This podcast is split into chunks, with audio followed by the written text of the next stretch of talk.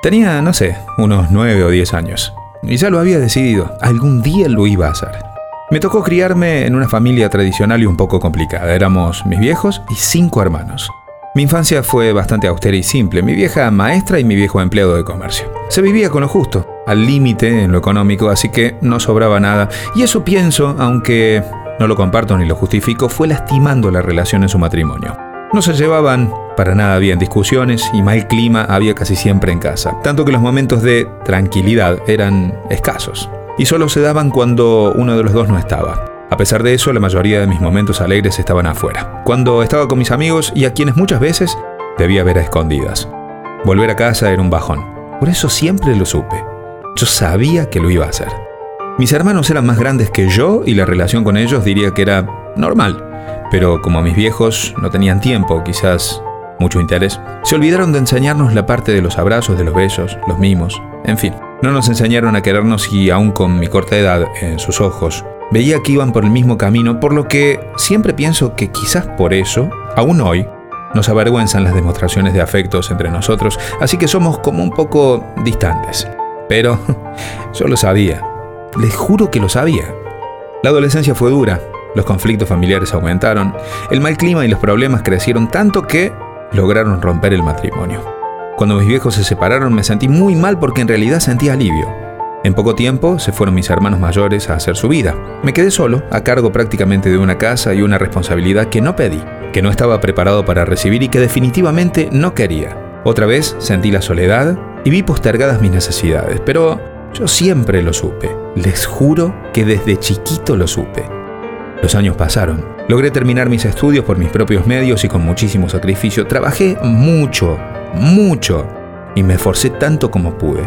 Siempre fui honesto y buena gente, a pesar de todo, y aunque también me equivoqué bastante, nunca dejé de soñar. Por suerte, pude esquivar las tentaciones, las malas compañías y la salida fácil. Seguí y seguí, nunca bajé los brazos. A cada trompada de la vida respondí levantándome rápido, sacudiéndome y arremetiendo de nuevo con más ganas. Porque siempre lo supe. Les aseguro que siempre lo supe. Y cuán grande habrá sido mi sueño y mi decisión de lograr lo que al fin llegó. Pero no llegó cualquier día, llegó justamente de la forma y con la edad que lo había soñado.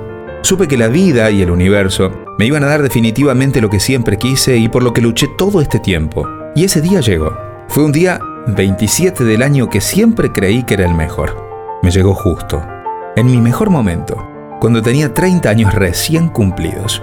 Aún tengo en mi mente el olor de aquel lugar, el silencio más absoluto y de pronto el sonido de aquella puerta va y ven. Esa chica vestida con ropa rara de color verde que me llamó por mi apellido, me dijo Señor y puso en mis brazos una cosita chiquita que lo primero que hizo y sin abrir siquiera los ojos para verme, fue envolver mi dedo con los suyos y ahí...